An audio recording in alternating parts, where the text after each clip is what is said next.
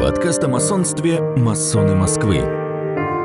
Добрый день, дорогие друзья! Сегодня мы расскажем о человеке, чья жизнь пересекалась с историей России и масонской ложи.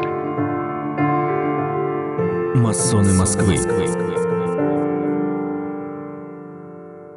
Его звали Георгий Иронимович Соболевский.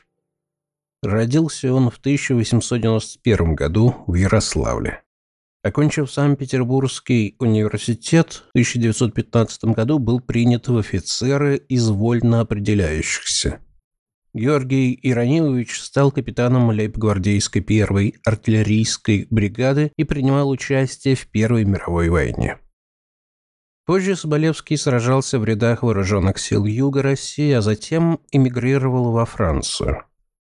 В 1928 году он жил в Клиши и работал шофером, а в 1932 году переехал в Иванов. Служил он там до 1945 года, в том числе состоял в обществе офицеров-артиллеристов. Но Георгий Иронимович был также членом масонской ложи, в 1928 году он был посвящен в северное сияние и был возведен во вторую степень подмастерья в июне того же года, а затем в третью степень мастер-масон в ноябре. В 1929 году он стал вторым экспертом, а в 1930 году – оратором.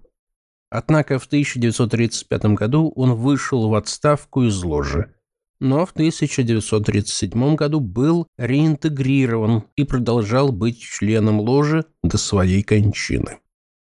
В Ариапаге Соболевский тоже был активен. В 1945 году он был возведен в 30-ю степень и затем стал комендантом в 1946 году, а в 1947 году – великим приором он оставался членом Ариапага до своей кончины.